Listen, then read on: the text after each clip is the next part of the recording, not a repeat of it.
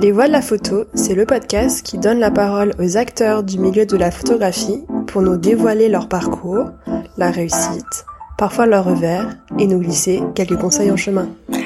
Bonjour à toutes et à tous. Donc je suis euh, Marine Lefort et vous écoutez Les Voix de la photo. Donc pour ce nouvel épisode, nous sommes avec euh, Christine Ollier. Donc bonjour Christine. Bonjour, merci de me contacter pour euh, enchanter vos, auditeurs. Merci déjà de, de prendre le temps pour qu'on puisse euh, réaliser cet entretien euh, à distance.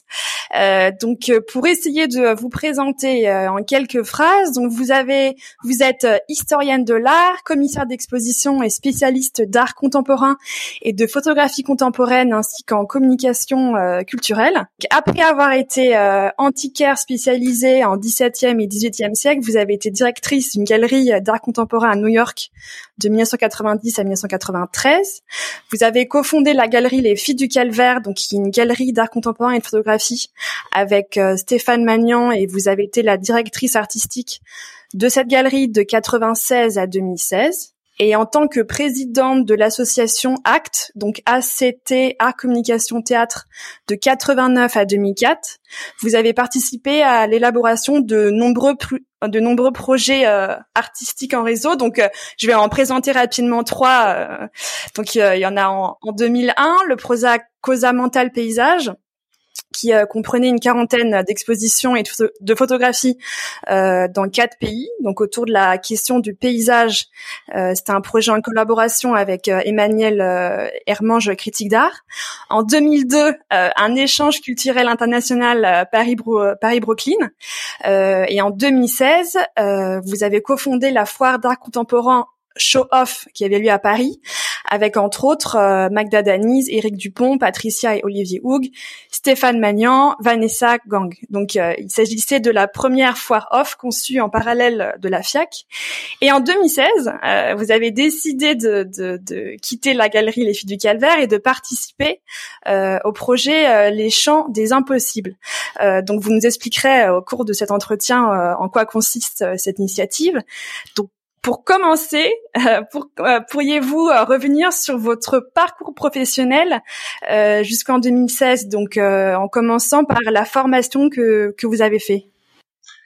Alors j'ai plusieurs formations. J'ai une formation en communication qui était à l'époque un duc de com, mais pas n'importe lequel puisque c'était fait par les fondateurs du CELSA. Donc j'ai eu droit à un enseignement assez professionnel, assez hors pair à l'époque, qui m'a appris ce qu'était la stratégie au-delà de ce qu'est euh, la communication habituelle. Donc euh, savoir développer euh, que ce soit un produit, un projet, un artiste, un événement en tant que stratégie avant tout. Après, très vite, je me suis un petit peu ennuyé dans ce secteur. Bon, j'avais une association avec laquelle on montait des projets pour des, des sociétés qui permettaient de développer des événements en communication et donc euh, qui alimentaient, si vous voulez, un fonds monétaire pour pouvoir soutenir des artistes déjà à l'époque. Donc ça, c'est Acte, Art Communication Théâtre. Et puis, euh, pour gagner ma vie, euh, je suis devenu antiquaire parce que dans ma famille, c'était un chemin possible. Après, là encore, peut-être euh, boulimique de travail, euh, j'ai décidé de faire des études en histoire de l'art pour euh, compléter ma formation et aller dans le sens de, de, ma passion qui était effectivement l'art contemporain. Et très vite, je suis passé d'antiquaire à Broc pour pouvoir passer le concours des conservateurs. Mais là, j'ai rencontré une personne un peu, un peu d'autrichontienne, qui était Maurice Margoulès, un Américain, qui m'a donné les clés d'une galerie pour faire un peu ce que je voulais là-dedans et donc avec un investissement lourd. Hein. Euh, après, euh, c'était en pleine crise de l'art contemporain à New York, c'était assez fabuleux comme histoire. J'avais 25 ans, donc je suis parti. Du coup, j'ai pas passé le concours des conservateurs. Après, quand je suis revenu, euh, c'était déjà compliqué puisque j'avais euh, beaucoup de, de cordes à mon arc. J'en ai mis une dernière qui était le développement culturel en passant un DESS dans la mesure où, à l'époque, euh, il y avait une formation qui avait été annulée, qui était la formation d'Anfia, qui était destinée aux directeurs des établissements culturels. Et excusez-moi, pourquoi vous avez décidé de revenir en France? Pourquoi? Bah Parce que je m'entendais pas avec mon partenaire, que j'avais des soucis familiaux, comme euh, beaucoup de gens ont. Ma mère était malade, donc je suis rentrée. Et je suis rentrée parce que euh, quelque part, si j'aimais beaucoup les États-Unis, j'avais, euh, j'ai toujours eu hein, ce, ce, rapport un peu euh, sens civique. Donc je voulais effectivement, bon, ça peut paraître peut-être pompeux, mais c'est assez juste, faire profiter mon pays de mon talent et d'essayer de faire bouger les choses chez moi plutôt qu'ailleurs. Voilà, ça paraît peut-être un peu idiot ou naïf, mais en tout cas, j'ai toujours cherché à à développer des, des, actions qui euh, donnent du sens, je dirais, à la vie civique et à la vie intellectuelle. Que ce soit dans le cadre marchand ou non marchand, c'est pareil pour moi. Et donc de retour à Paris, vous euh, vouliez travailler dans une galerie. Euh, vous aviez déjà une idée ou enfin comment s'est fait le, le retour En fait, moi j'ai créé une biennale pour les artistes en banlieue de 90 à 96 et euh, c'était très intéressant, très passionnant. Et c'est là où j'ai rencontré euh, Stéphane Magnan qui m'a proposé de travailler avec lui. Il avait un superbe lieu, donc on a changé, je dirais, d'outils et de moyens, puisque euh, Stéphane à l'époque et, et, pendant tout le temps de notre collaboration appartenait, apportait pardon un financement, une base de financement, et moi je développais derrière qui permettait d'avoir une sécurité par rapport à un outil de développement euh, qui soutenait les artistes, puisque la galerie Échille Calvaire n'était pas qu'une galerie, c'était vraiment un outil de diffusion très important.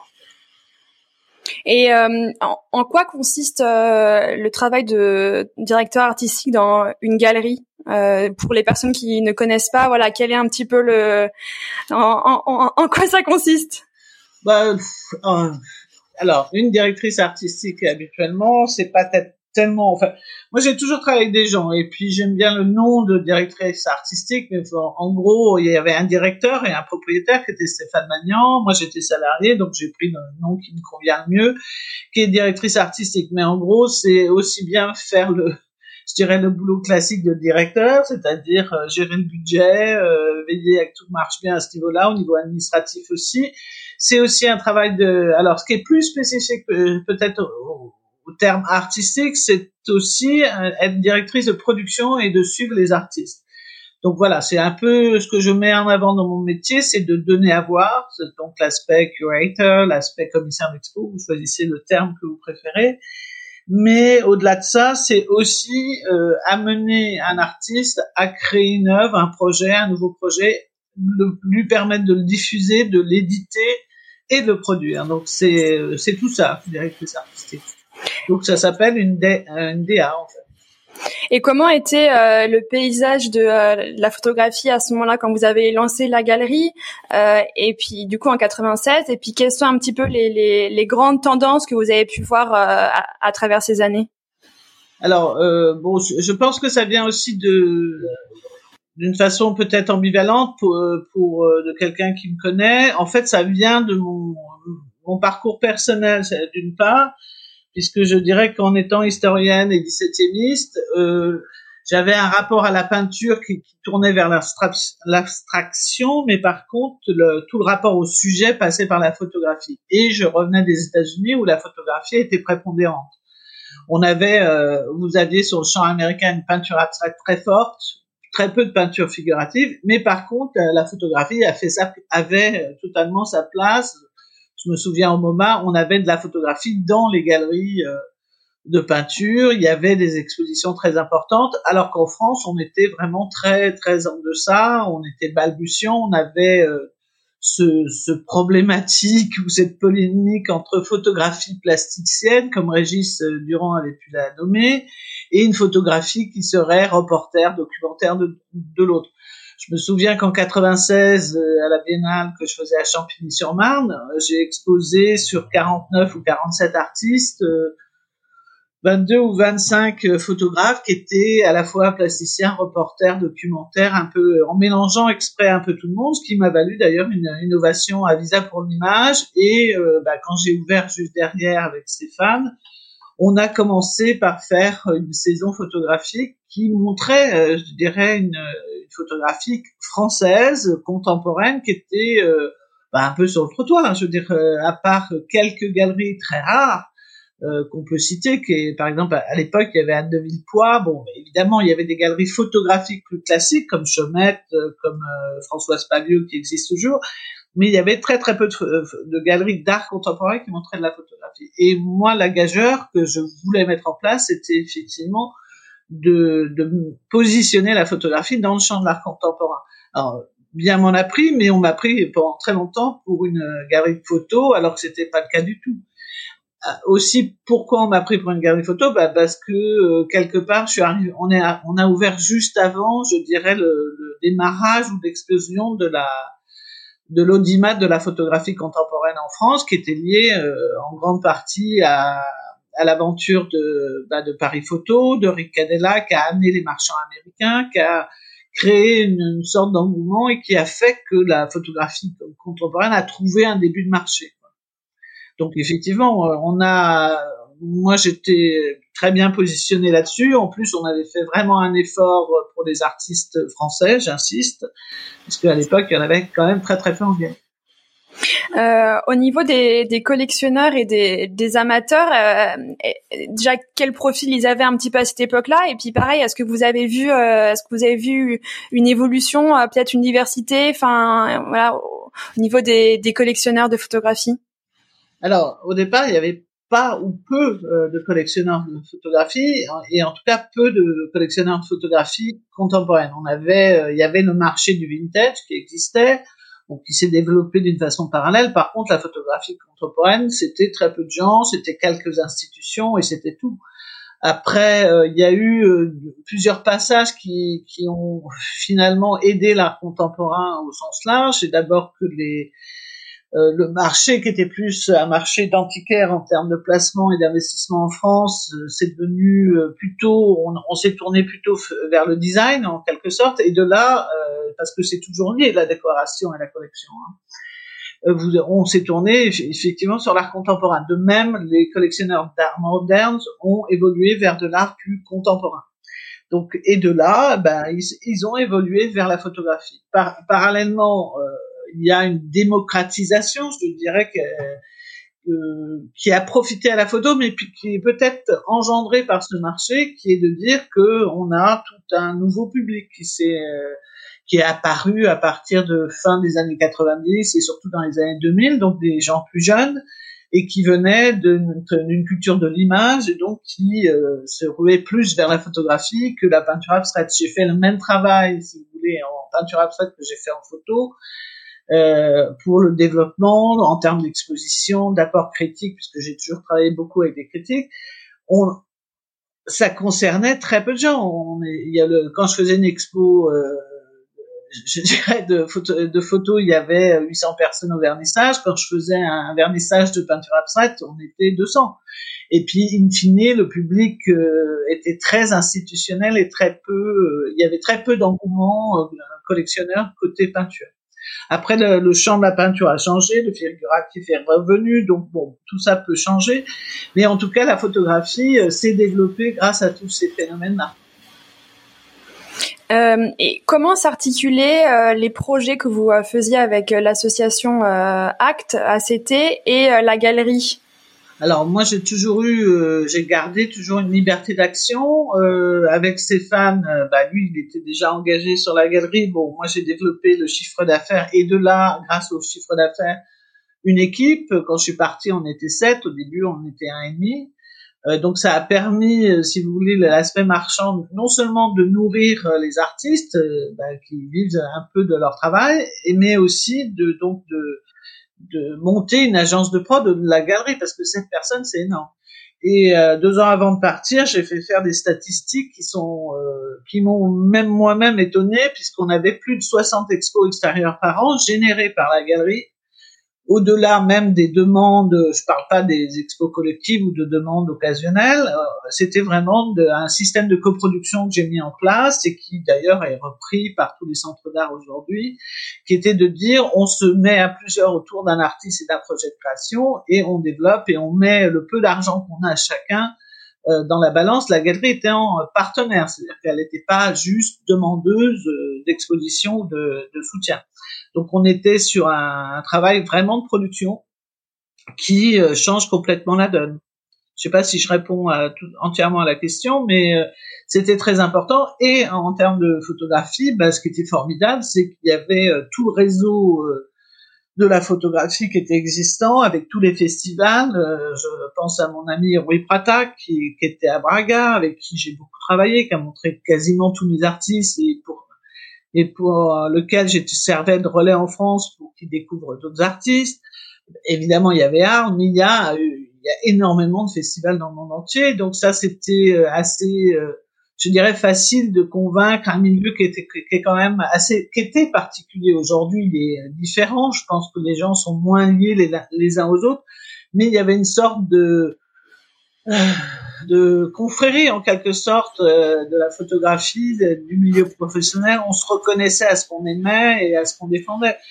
Pourquoi vous pensez que c'est différent?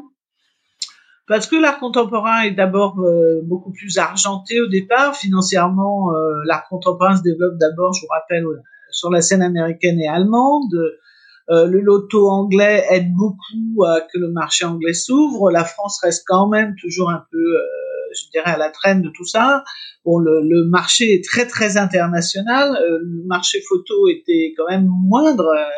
Et ce qui faisait qu'en fait, le, le, travail pour les photographes au départ était plus dans la monstration et la production que dans la vente. C'est quand, je veux dire, le marché a rattrapé un réseau qui, qui était préexistant et qui est différent, je maintiens, de celui de l'art contemporain, puisqu'on a bah, très clairement, il y a des musées, des festivals qui sont consacrés à la photo, indépendamment des musées euh, d'art contemporain qui peuvent montrer de la photo, Enfin, musée ou institution. Hein. Et de la même manière, si vous regardez euh, les centres d'art, très peu montrent de la photo, ou alors une certaine partie de la photographie, mais pas la totalité. Moi, j'ai eu des artistes qui ont eu des très bonnes carrières en tant qu'artistes contemporains et non pas en tant que photographe alors qu'ils l'étaient, et vice versa.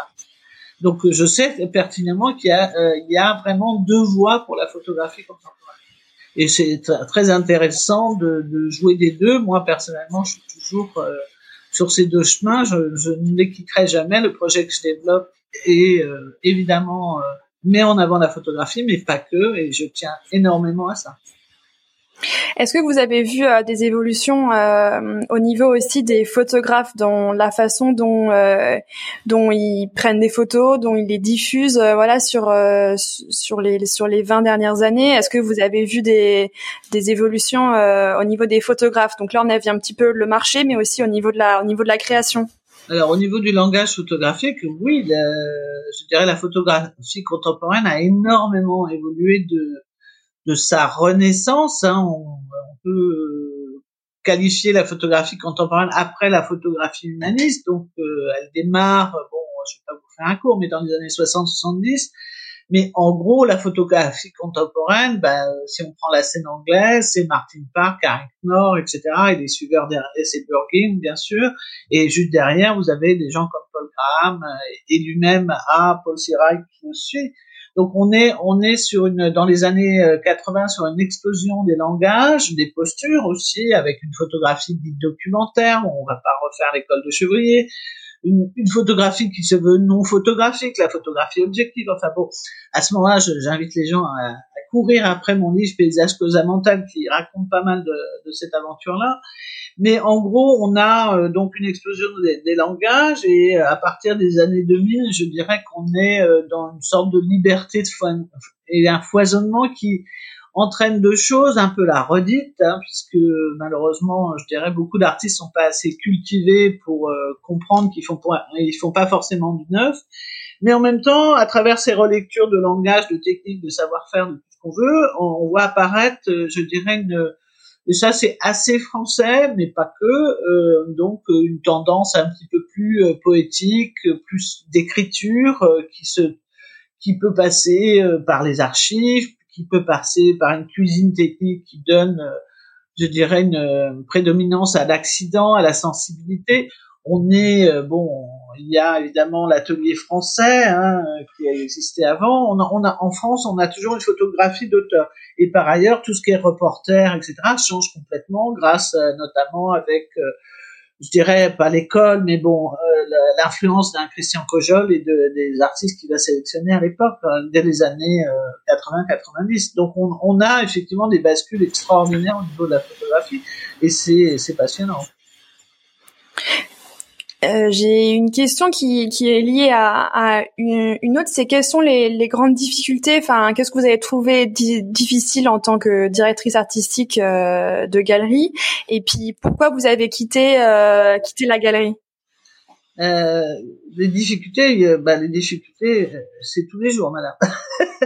je dirais que ça m'a toujours fait marrer quand, je sais plus, je répondrais.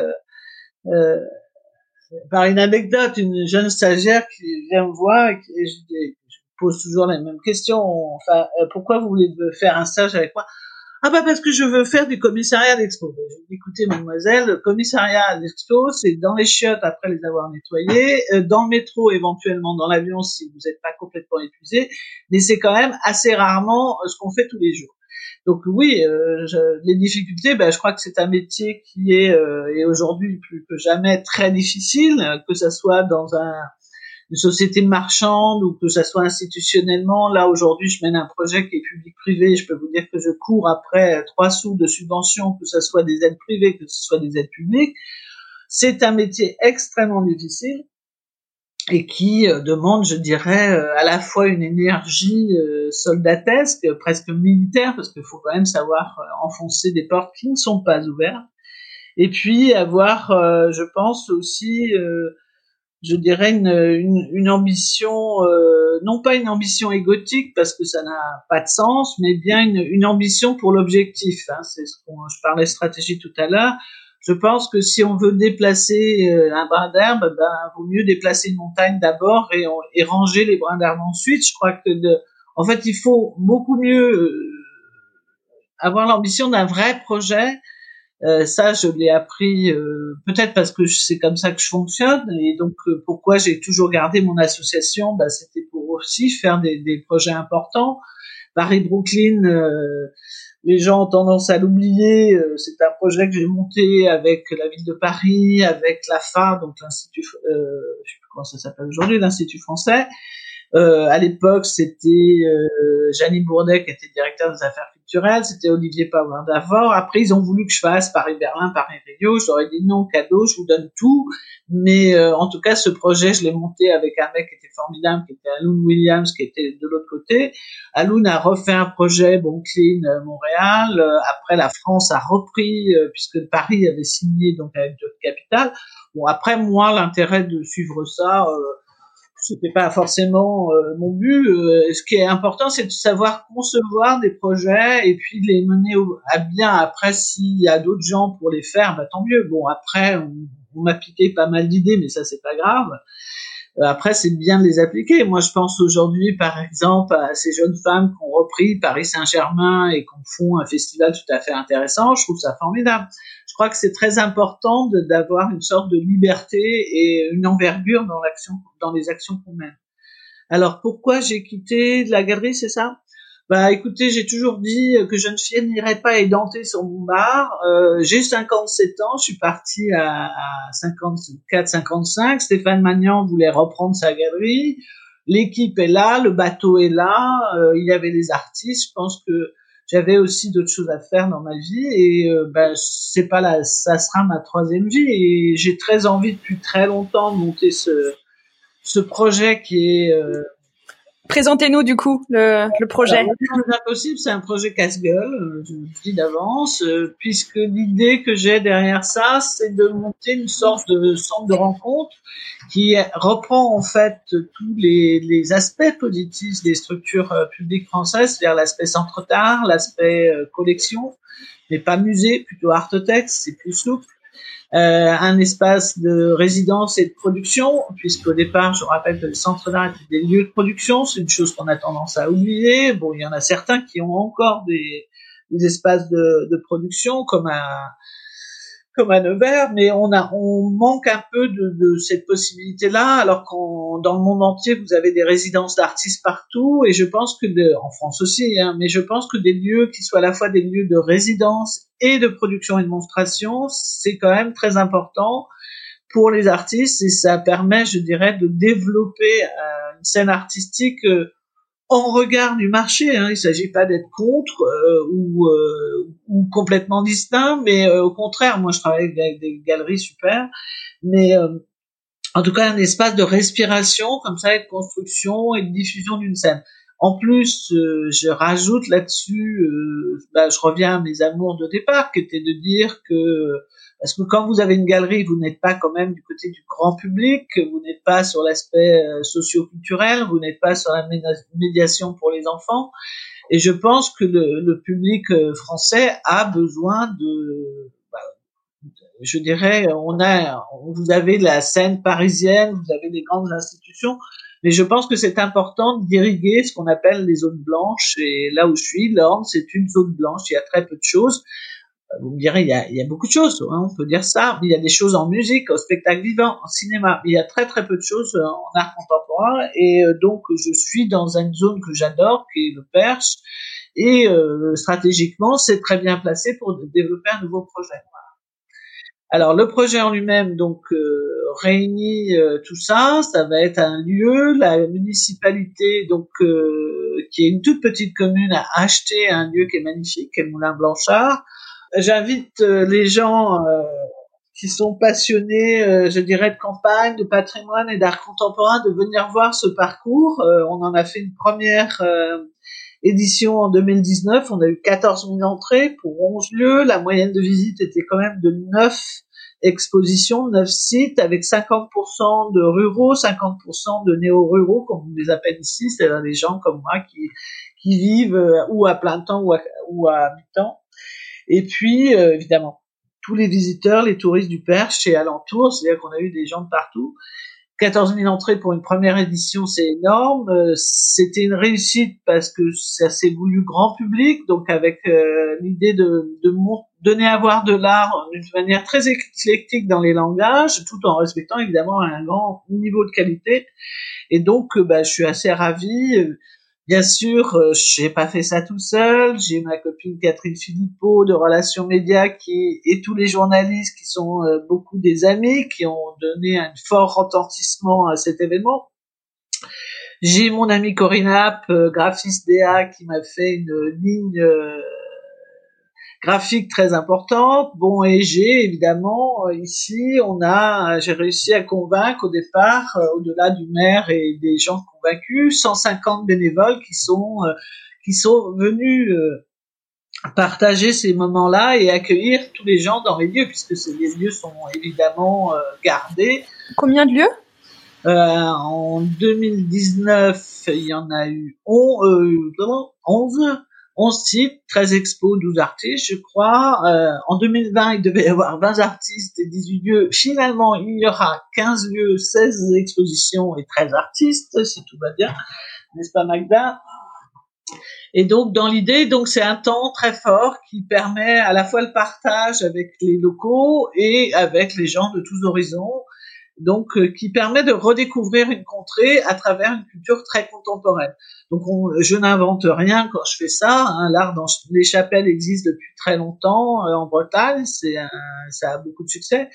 Là, c'est un petit peu différent parce que vraiment l'idée, c'est d'avoir euh, bon un axe majeur en photographie, bien sûr, parce que c'est encore une fois un art très démocratique mais aussi euh, avec des installations euh, et en favorisant, je dirais vraiment la résonance entre le lieu patrimonial et le Perche a une architecture aussi bien euh, religieuse que aristocratique, mais aussi vernaculaire, magnifique. Donc on est très très loin de la Normandie du Nord. Hein. On est l'Orne, c'est Perche Sud, c'est quasiment la lumière de la Loire avec une pierre qui est très blanche et des, des volumes magnifiques, assez sobres, assez petits. Euh, on parle plus de manoir que de château, on parle, mais en tout cas c'est euh, c'est des ballons magnifiques et donc une campagne très rustique et qui accueille très bien euh, ce genre de projet, je crois.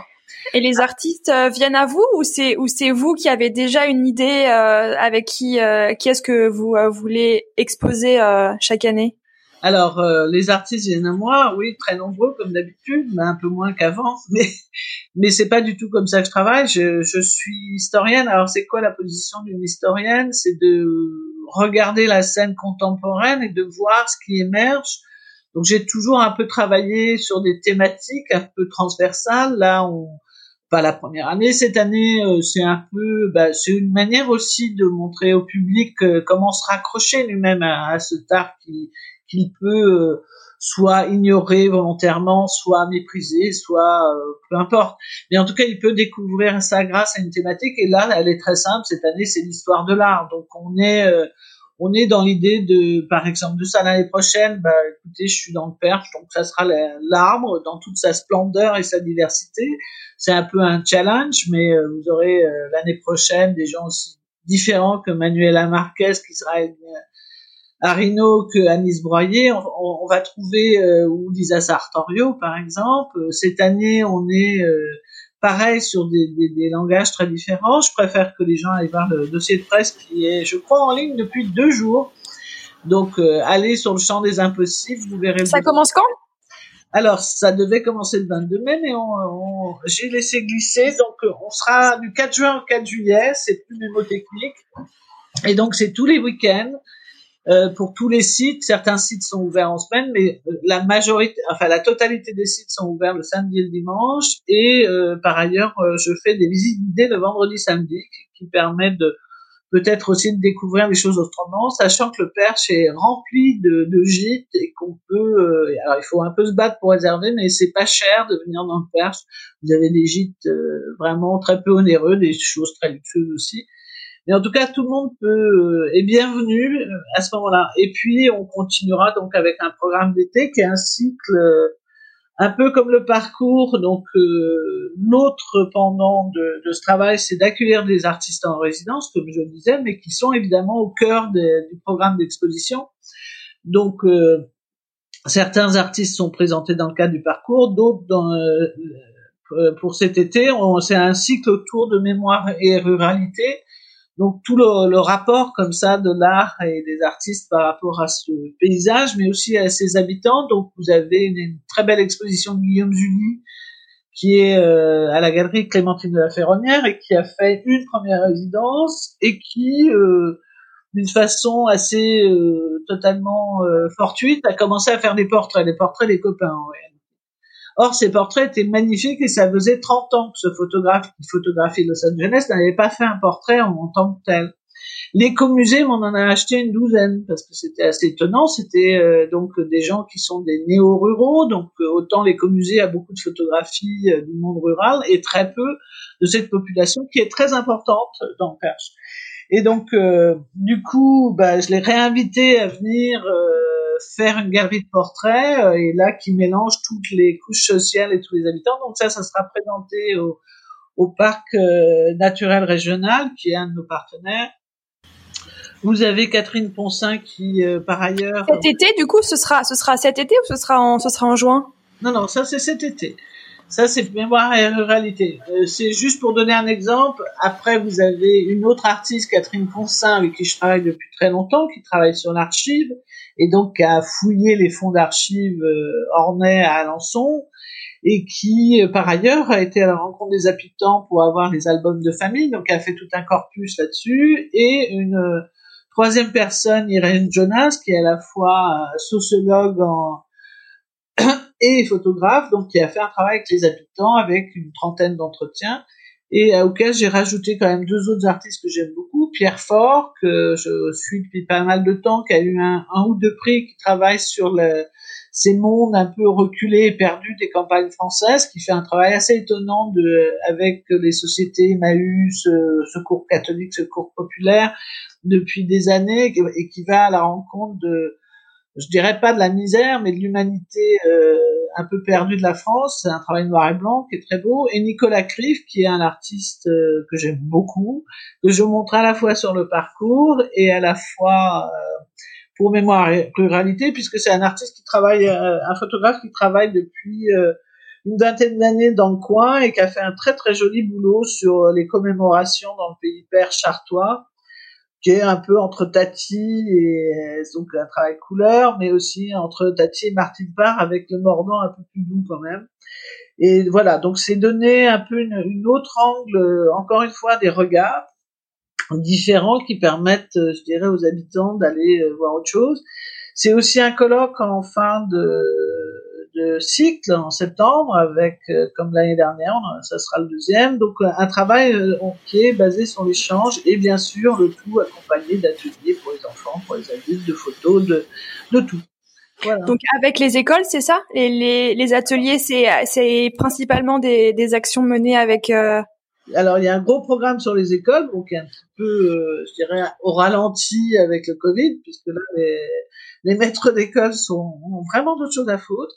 Et euh, donc on va patienter un petit peu, même si on est beaucoup aidé grâce à un fonds de dotation de ce côté-là. Et puis on va bientôt avoir un prix euh, jeune public qui permettra de, de récompenser un, un projet d'artiste euh, qui ira dans une école faire un atelier en même temps qu'une résidence de création et une exposition euh, au Moulin Blanchin. Ça c'est à partir de 2022. Mais on, donc c'est aussi des ateliers pour adultes alors que, ouvert à tout le monde.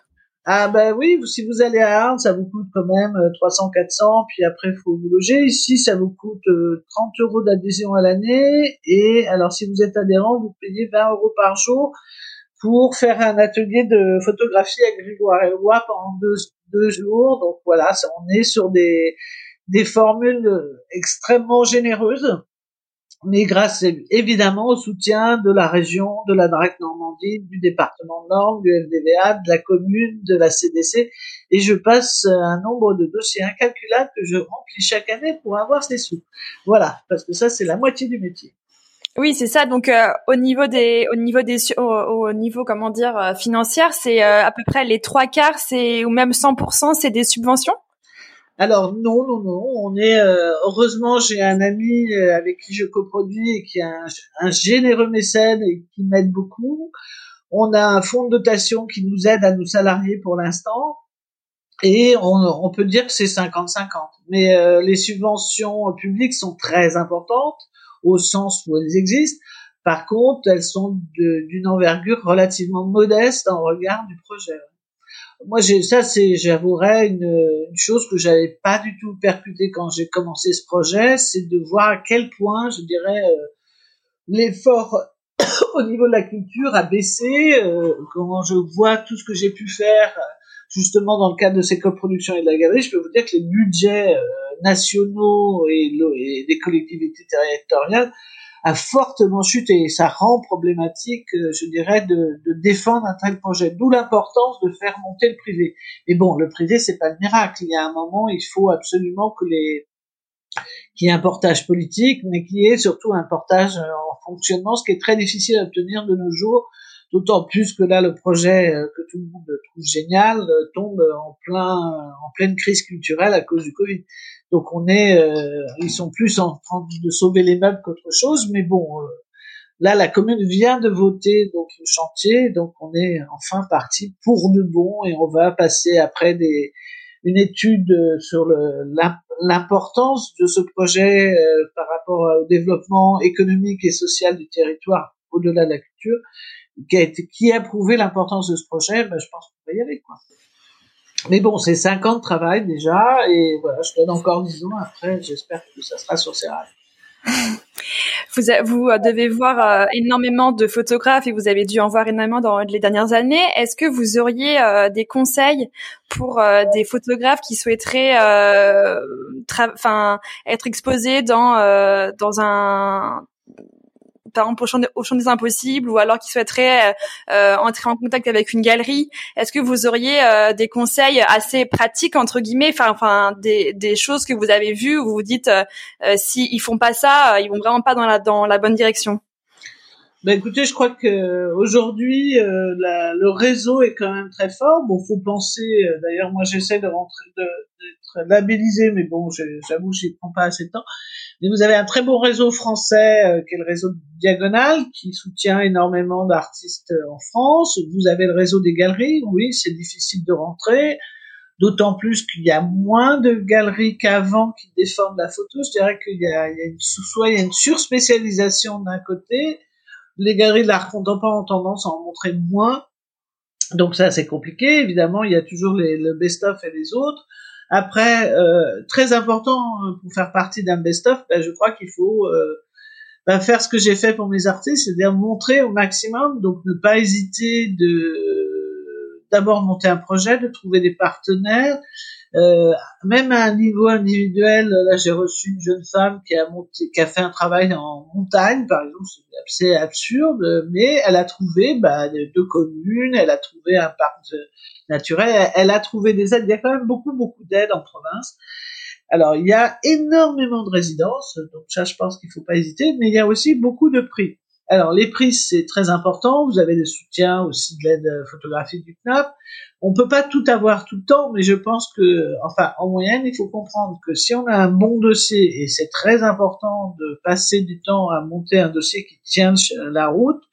Mais si vous avez ce dossier avec le même dossier et des projets qui sont euh, plus ou moins différents, vous allez euh, pouvoir, au minimum, il faut faire une dizaine de candidatures, voire une trentaine par an. Je sais que c'est très long, c'est très euh, time consuming, mais il y en a toujours un sur dix qui fonctionne. Donc, euh, je pense que c'est important. Je pense que c'est important effectivement de se montrer, d'aller à Arles. De... Arles reste quand même. Un... Faut pas hésiter à faire les portfolios. Euh, et donc, quand il faut comprendre que quand on applique à un prix, qu'on est sélectionné, vous avez un jury qui regarde ce travail. Donc, c'est important. Euh, puisque les gens du, jury sélectionnent. Moi, c'est très souvent comme ça que j'ai pu voir des choses, c'est en me baladant. Personnellement, c'est moi qui choisis. Je veux dire, c'est pas parce qu'un photographe voudra travailler avec moi qu'il va travailler avec moi. C'est pas comme ça que ça marche. Euh, on est tous des professionnels, on a tous nos comment dire champs d'attraction à tel moment on va s'intéresser plus à ça ou à autre chose. Mais donc il faut effectivement euh, essayer de diffuser. Instagram est un bon endroit aussi. Euh, moi je regarde beaucoup de choses sur Instagram. Bon après c'est il faut toujours renouveler, mais euh, le Facebook, l'Instagram, c'est des réseaux qui fonctionnent. Enfin je trouve que l'Insta pour la photo c'est pas mal. Mais encore une fois, portfolio review, prix, etc. Essayer de participer à un maximum de festivals et euh, voilà. Et puis surtout être proactif. Je pense que beaucoup trop d'artistes vont attendre d'avoir une subvention, une aide pour faire des choses. Je pense que la photographie aujourd'hui, ça coûte pas très cher, euh, contrairement à avant, au moins pour euh, faire les photographies. Je veux dire, on est plus moins, à moins d'être euh, en chambre argentique, on est quand même sur des coûts euh, moindres. Et puis, du coup, bah, les, même les, les, les, coûts de production sont moindres. Je veux dire, aujourd'hui, moi, je travaille avec la Fondation Picto. On fait du tirage prestige, mais si vous êtes doué, tout à fait euh, vous contenter d'un picto online, euh, c'est bien conseillé, ça marche bien aussi. Mais voilà, donc euh, je pense que c'est il y a beaucoup de professionnels, il y a différents niveaux de professionnalisme en France, différents réseaux. Je pense qu'un photographe qui veut. Il n'y a plus, au sens propre, d'artiste maudit. Bon, après, effectivement, tout le monde n'est pas un découvreur. Un découvreur, c'est quand même quelqu'un d'assez particulier. Moi, c'est vrai que j'ai toujours euh, donné euh, une grande place euh, aussi bien à la redécouverte de talents importants. Je pense aussi bien à des gens comme Karen Knorr, que John Davis, que Gilbert Fastenaka. Mais j'ai aussi donné une grande place à des jeunes. bon, bah, écoutez, au dernier an, c'était Mohamed Bourissa, qui était à, au Monoprix. Cette année, c'est Smith. Bon, bah voilà voilà, les petits sont grandis euh, et c'est très beau. Mohamed a eu en plus un prix très important pour tout ce qu'il avait montré à Arles, qui était tout ce qu'on avait fait ensemble. Voilà, je, crois que c'est c'est aussi euh, malheureusement peut-être rencontrer les bonnes personnes. Mais euh, dans les deux cas, ces deux-là, et je leur avais donné ma carte, ils n'étaient pas venus me voir. C'est plutôt, il a fallu qu'on insiste pour qu'ils viennent. Euh, enfin, il a fallu que j'insiste pour les rencontrer. Donc voilà, c'est, euh, ils pensaient pas euh, pouvoir et ils ont pu et on a travaillé ben, chacun une bonne dizaine d'années euh, d'accompagnement. Je crois que c'est très important d'avoir des gens qui nous accompagnent. Ouais. Donc voilà, moi pour les résidences, bah écoutez, pour l'instant c'est sur invitation, c'est en fonction aussi des thématiques. Je veux bien recevoir des dossiers, hein, je regarde de toute façon. On a l'étude, mais bon, bah, encore une fois, la pandémie a mis euh, de côté, mais on avait à l'étude euh, avec le ministère de la Culture et la DRAC, surtout Jérôme Fenin, il y a une commande euh, territoriale que j'aurais aimé mettre en place. voilà, on essaye d'avoir d'autres mécènes pour donner des prix. Il va y avoir ce prix art contemporain jeune public dont je suis pas peu fier, c'est la High Art Foundation. Foundation, pardon. Écoutez, je pense que la photographie est, un, art de passion et de passionné, donc euh, bah, longue vie, quoi. Super, bah on va on va terminer sur euh, sur cette phrase alors. Merci beaucoup. Merci, à bientôt, au revoir. À bientôt, au revoir. Merci d'avoir écouté Les Voix de la photo. Pour faire connaître le podcast à plus de monde, je vous invite à laisser votre avis et 5 étoiles sur Apple Podcast. Si vous voulez en savoir plus, suivez-moi sur les réseaux sociaux, sur Instagram, LinkedIn et Facebook. Vous me trouverez sous le nom de Les Voiles la Photo. Aussi, si vous souhaitez suivre mes futurs projets, je vous invite à m'indiquer votre email en cliquant sur le lien que vous trouverez dans la description de cet épisode. Pour finir, n'hésitez pas à contacter sur les réseaux sociaux, nous en